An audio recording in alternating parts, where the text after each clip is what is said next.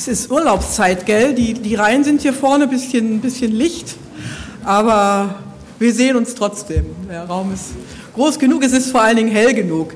Haben Sie es gemerkt, in dem Lied kamen zwei Wörter drin vor, nämlich Licht und Liebe. Und diese beiden Wörter, die kommen auch sehr stark im ersten Johannesbrief vor, nämlich in Kapitel 1 das Wort Licht und in Kapitel 4 das Wort Liebe. Und ähm, ich werde in dieser und in der nächsten Predigt, ich bin Anfang oder Mitte Juni, glaube ich, wieder bei euch oder Juli. Ähm, da geht es dann um die Liebe, Kapitel 4, und heute geht es um das Licht. Der Jünger Johannes war am Ende seines Lebens angekommen, als er diesen ersten Johannesbrief schrieb. Und er war einer der wenigen, die Jesus selbst noch gesehen haben.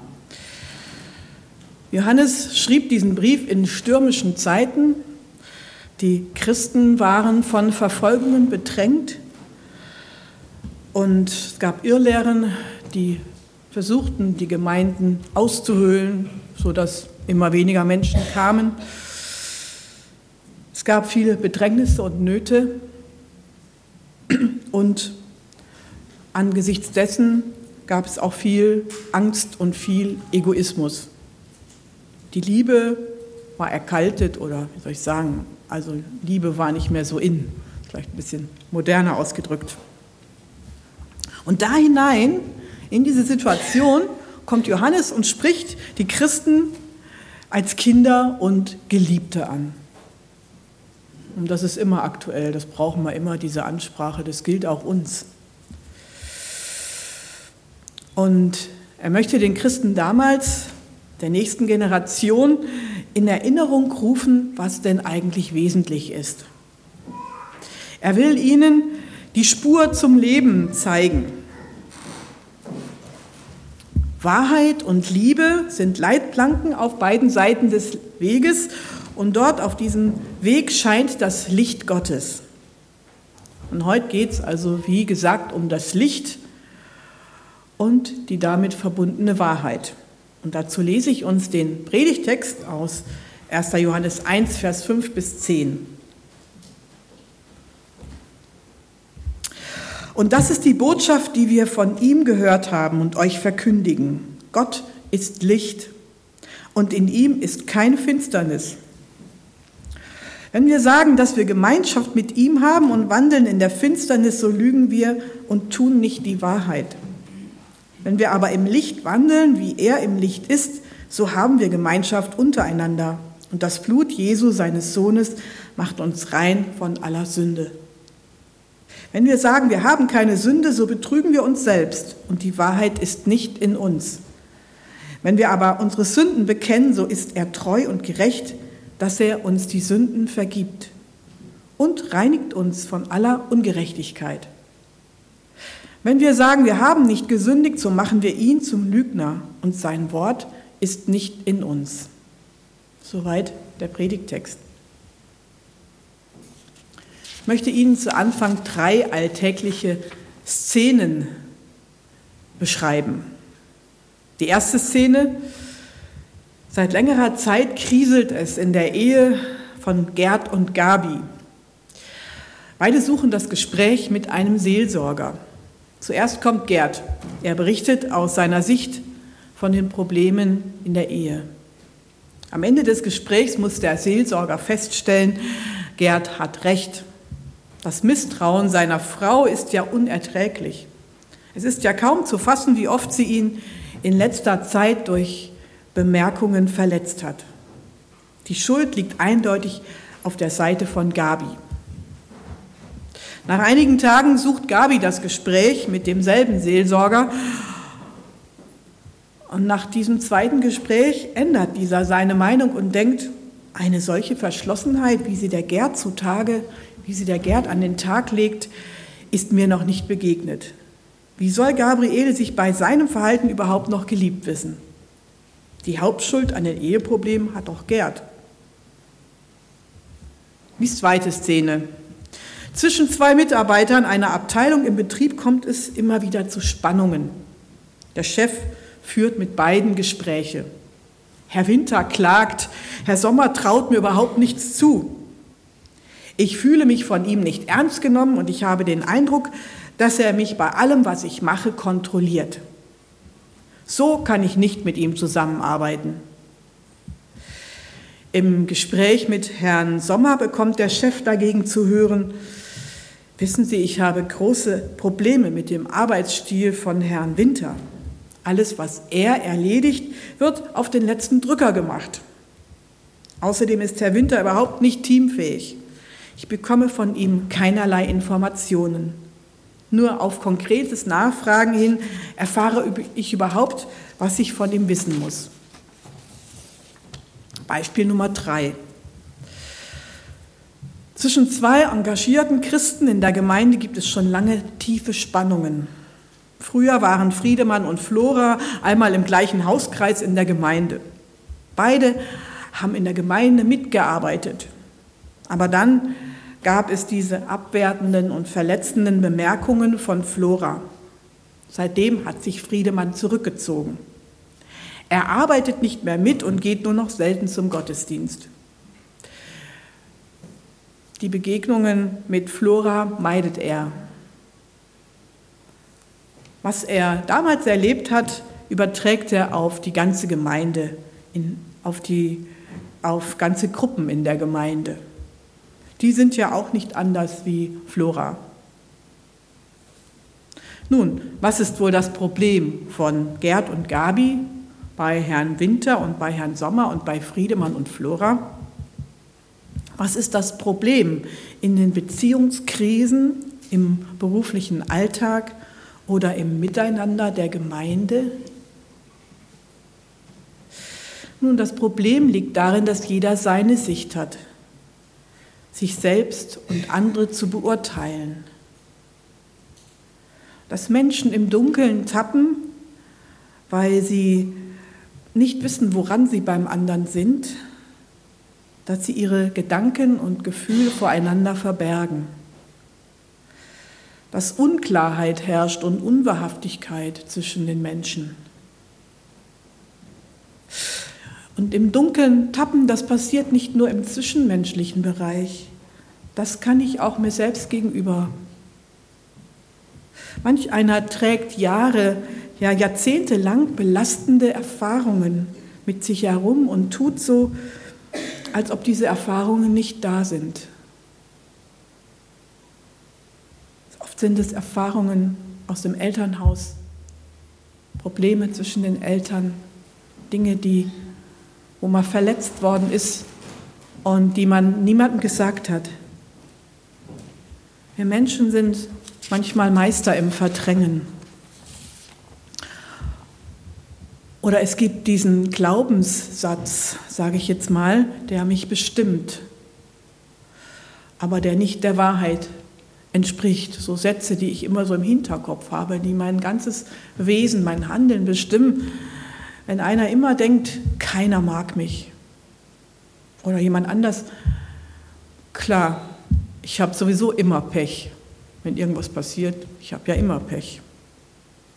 Oder jemand anders, die anderen können sowieso alles besser.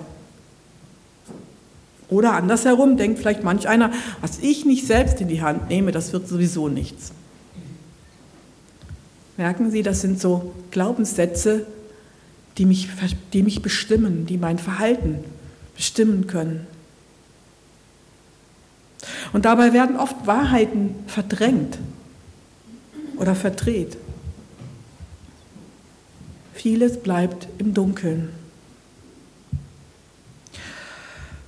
Und da hinein begegnet uns hier im Text Gott als das Licht. Und Licht bringt auch immer Wahrheit. Anja hat mir das Beispiel von dem Fenster geklaut. Das wollte ich auch nehmen. Aber wir können auch den Fleck auf dem Pulli nehmen. In einem dunklen Raum sieht man den nämlich nicht, aber bei Tageslicht dann schon. Gell? Oder das nicht geputzte Auto oder was auch immer. Also Licht bringt immer Wahrheit also hervor, zeigt immer das, was wirklich da ist. Ich habe übrigens meine Fenster letzte Woche geputzt, endlich.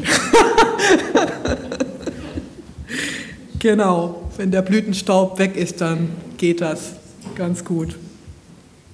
Ja, wo Gottes Licht in ein Menschenleben hineinscheint, da haben Unklarheiten und da haben Lügen keinen Platz. Seinem Licht müssen wir uns aussetzen, wenn wir, wenn die Wahrheit siegen soll und wenn wir wollen, dass die Wahrheit in uns Raum gewinnt. Und was passiert, wenn wir uns im Licht seiner Wahrheit befinden, das möchte Johannes in seinem Brief deutlich machen. Und er zeigt drei Schritte auf, die nötig sind, damit uns ein Licht aufgeht. Nämlich, dass wir erstens ins Licht treten, zweitens ans Licht bringen und drittens im Licht leben. Kommen wir zum ersten, ins Licht treten. Johannes stellt eine ganz zentrale Aussage über Gott an den Anfang. Gott ist Licht, sagt er hier. Gott ist Licht und in ihm ist keine Finsternis. Das muss man sich erstmal auf der Zunge zergehen lassen. Gott ist Licht und in ihm ist keine Finsternis. Wenn wir jetzt die ganzen Beispiele von vorhin gehört haben, dieses Verborgene, dieses Undurchsichtige, Gott ist Licht, in ihm ist keine Finsternis. Gott ist Licht, Gott ist der, vor dessen Glanz und Herrlichkeit der Mensch vergehen muss, der Strahlende, der Reine, der Heilige, der, der ist wie ein verzehrendes Feuer. Sein Licht ist durchdringend. Seine Augen sind wie Feuerflammen, so beschreibt es die Offenbarung, Kapitel 1. Sein Licht ist direkt bei ihm gibt es keine Schatten und keine Grauzonen. In seinem Licht sehen wir klar. Oder anders gesagt, wie es Psalm 36 sagt, in deinem Licht sehen wir das Licht. Sehen wir alles klar. Da sehen wir keine Schatten, nichts Dunkles mehr. Wenn Gottes Licht aufleuchtet, dann leuchtet die Wahrheit auf.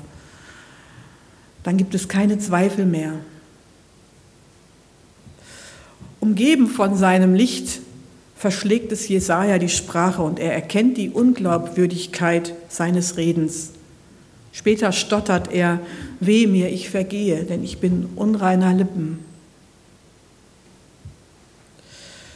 Wenn ich in das Licht Gottes hineintrete, dann ist das so, wie wenn ich an einem hellen Tag, an einem hellen Sommertag, so wie heute ist ja schon fast Sommer, aus meiner Wohnung oder aus dem Haus nach draußen trete und da muss ich mich erstmal an das helle Licht gewöhnen. Auf einmal erkenne ich den Vergleich, wie schwach und dunkel das Licht in einem Zimmer ist, an das ich mich längst gewöhnt habe. Wenn ich in das Licht Gottes hineintrete, dann ist das so, wie wenn ich eine Videoaufnahme von mir sehe.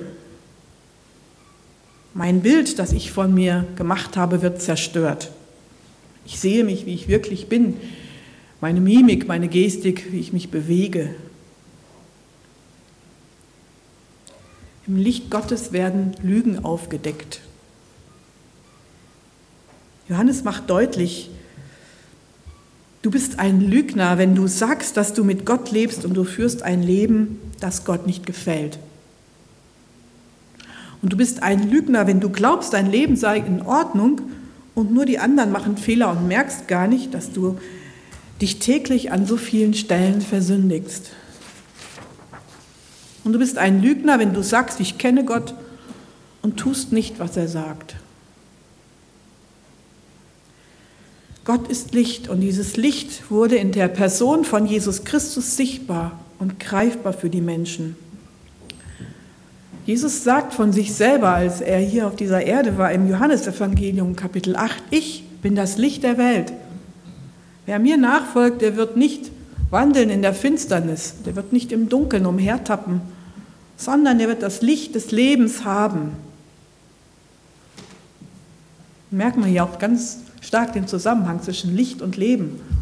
Ohne Licht gibt es ja gar kein Leben. Ohne Jesus kein ewiges Leben kein Leben aus ihm.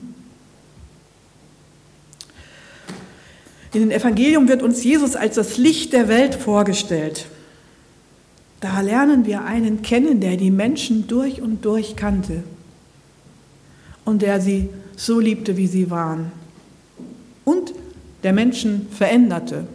Denken wir an Zachäus, zu dem Jesus nach Hause gekommen ist und der dann plötzlich freizügig wurde, der nicht mehr alles Geld gerafft hat, sondern hergegeben hat. Jesus, das Licht der Welt, will auch in meinem und in Ihrem Leben aufleuchten. Reißen wir doch die Fensterläden und Türen unseres Herzens auf, lassen wir Licht herein, lassen wir Jesus herein. Da klärt sich dann manches, was so im Dunkel versteckt ist.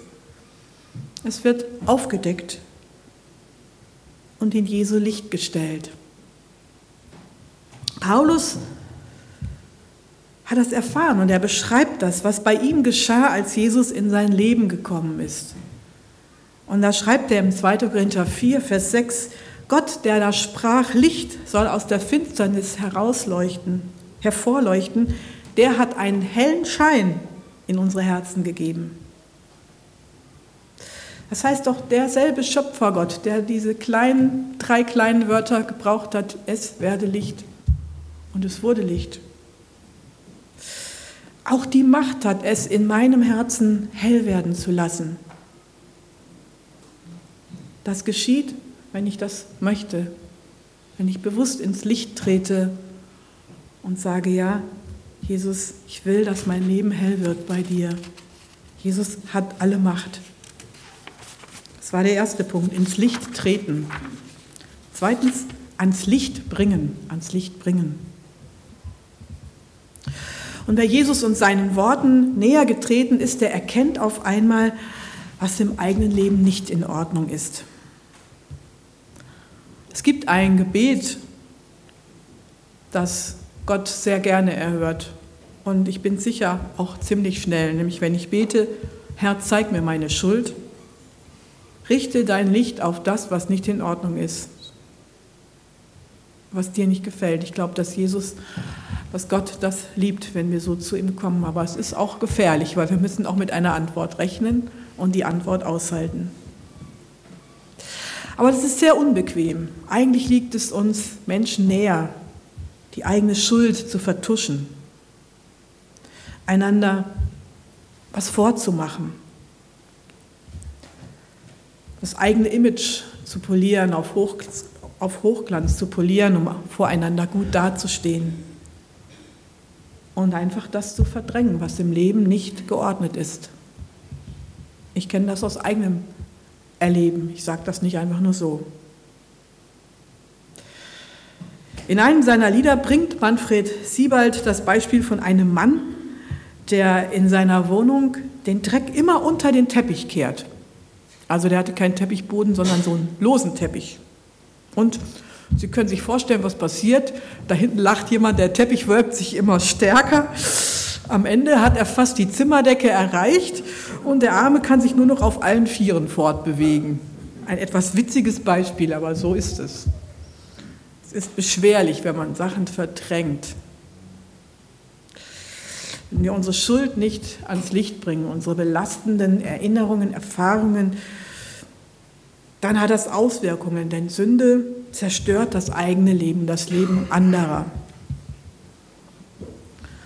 Was für eine zerstörerische Wirkung die Sünde hat, erfahren wir am Kreuz. Dort hing Jesus. Wer ihn ans Kreuz brachte, das waren die, die ihre Sünde nicht ans Licht brachten, die Pharisäer, sondern die glaubten, sie stünden selber im Licht. Aber am Kreuz sehen wir nicht nur die zerstörerische Wirkung der Sünde, sondern auch die heilvolle Wirkung von dem, der für unsere Sünde gestorben ist. Johannes schreibt in Kapitel 2, Jesus ist die Versöhnung für unsere Sünden, nicht allein, aber für die unseren, sondern auch für die, der ganzen Welt. Und er freut sich, indem er schreibt, wenn jemand sündigt, so haben wir einen Fürsprecher beim Vater, Jesus Christus, der gerecht ist. Einen Fürsprecher beim Vater, jemand, ein Anwalt kann man sagen. Jesus, der vor dem Thron Gottes steht und für mich eintritt, wenn ich meine Sünden bekenne. Welch wunderbares Geschenk ist das. Wenn ich das tue, dann sagt er zum Vater, sie hat ihre Sünden bekannt. Ich habe für sie, ich habe für dich, für jeden, der das tut, mit meinem Leben bezahlt. Die Sünde wird vergeben. Und dann ist sie vergeben. Ja, nicht nur das, dann wird es rein in mir, dann setzt ein Heilungsprozess an, ein.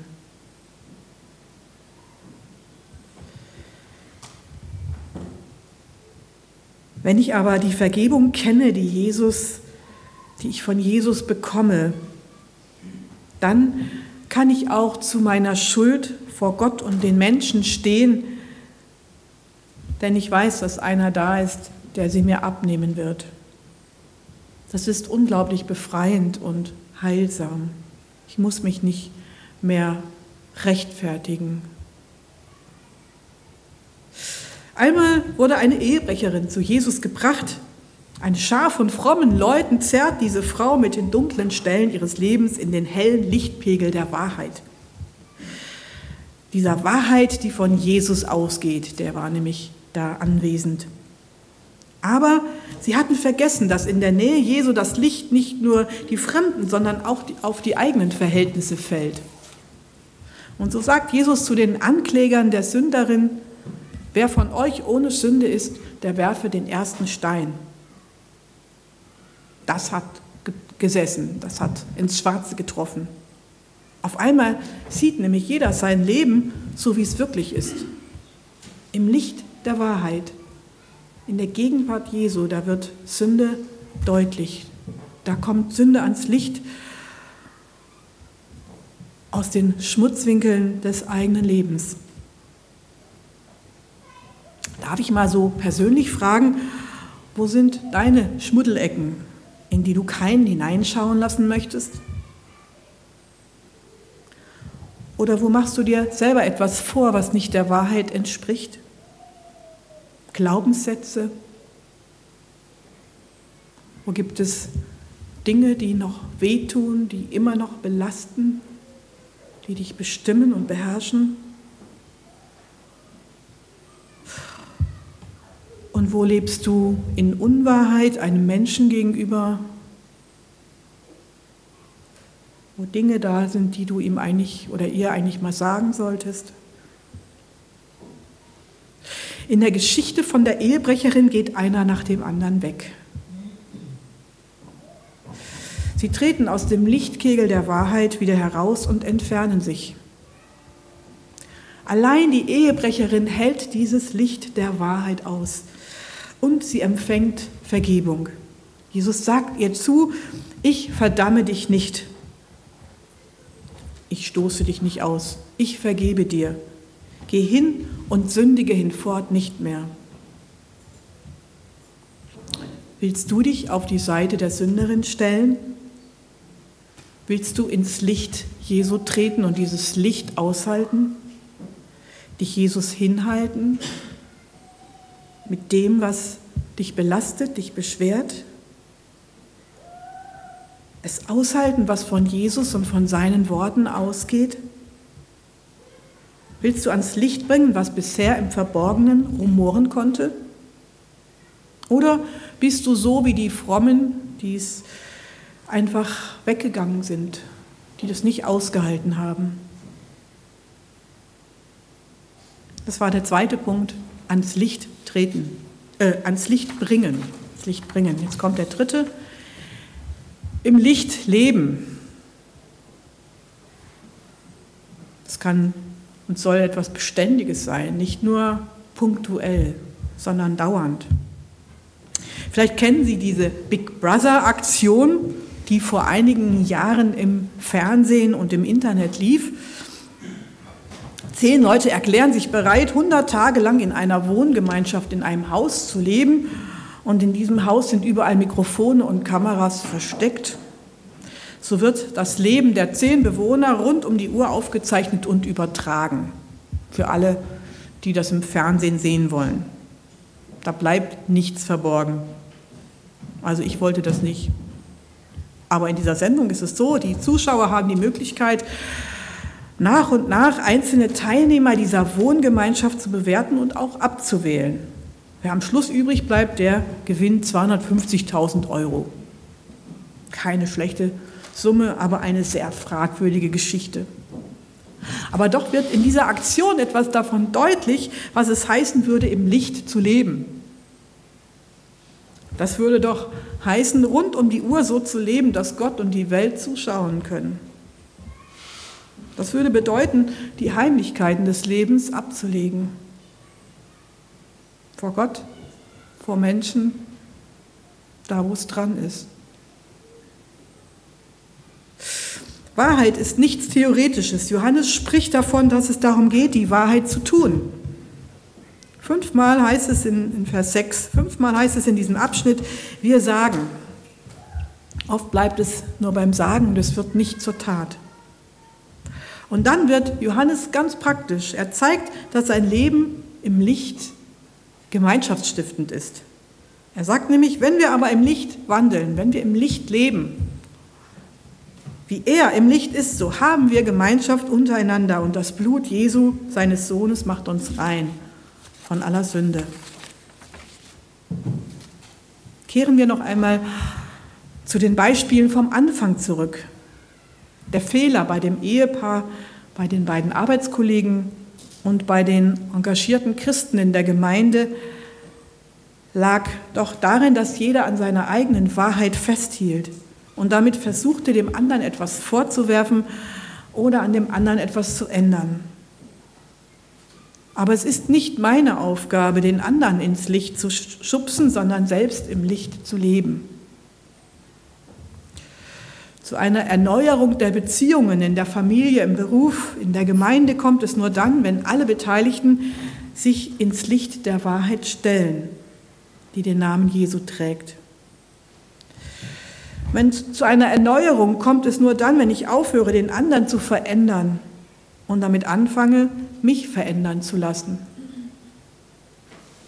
Zu einer Erneuerung kommt es nur dann, wenn ich aufhöre, die Schuld des anderen aufzurechnen oder vorzuwerfen und damit anfange, durch die Kraft der Vergebung Schritte der Versöhnung zu gehen. Und zur Erneuerung meiner Person kommt es nur dann, wenn ich meinen Glaubenssätzen auf die Spur komme, sie vor Gott bringe und mir seine Sicht schenken lasse. Wenn ich mir eingeredet habe, keiner mag mich, halte ich mir die Tatsache entgegen, dass Jesus mich liebt. So sehr, dass er für mich gestorben ist. Oder wenn ich zu denen gehöre, die sagen, ich habe immer Pech, fange ich mal an, darüber nachzudenken, was Gott mir an Gutem schon geschenkt hat.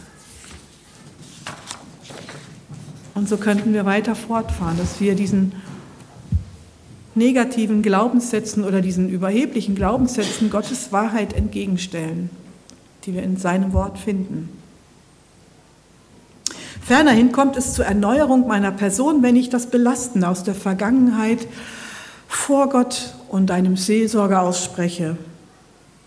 Ich selber habe das erfahren, wie befreiend es sein kann, dieses Belastende mal jemanden auszusprechen, wo ich weiß, der steht vor Gott und wir können es gemeinsam vor Gott ans Licht bringen. Da bekommt dieses Dunkle, dieses Belastende seine Macht.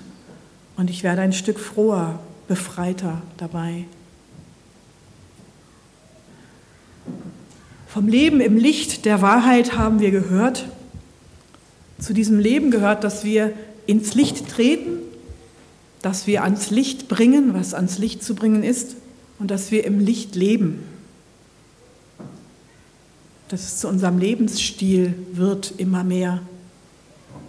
Dann wird es hell in uns und von uns geht ein Licht aus, das andere ermutigt, auch in diesem Licht zu leben.